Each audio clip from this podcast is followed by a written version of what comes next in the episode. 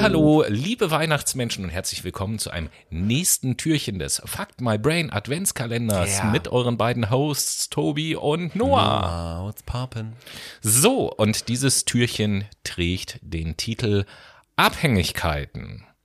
Ähm, es gibt einen Grundgedanken, mit dem man ganz gut das Leben der Menschheit auf diesem Planeten beschreiben könnte, und der lautet, je besser der Mensch die Technologie beherrscht, desto unabhängiger ist der Mensch von der Natur.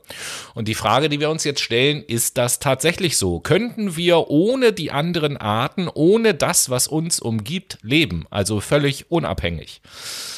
Das Wasser, was wir trinken, die Luft, die wir atmen, wird von der Gesamtheit der Organismen gereinigt. Stichwort Biodiversität.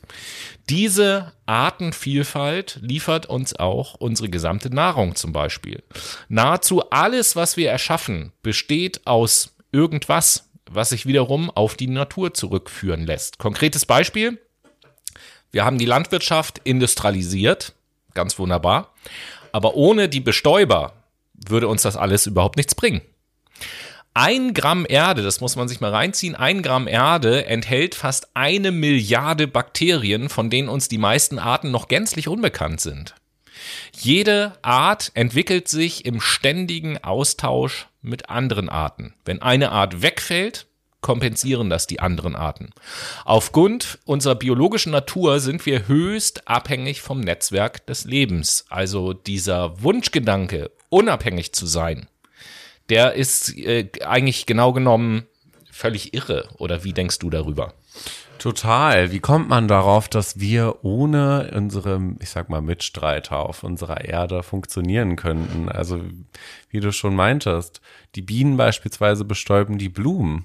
Das sorgt dazu, das sorgt dafür, dass wir ja nicht nur Honig am Ende des Tages bekommen, den die Bienen produzieren, sondern dass alles wächst und blüht und auch weiter Genau. gedeiht. Ne? Also andernfalls hätten wir halt keinen biologisch oder ökologischen Kreislauf.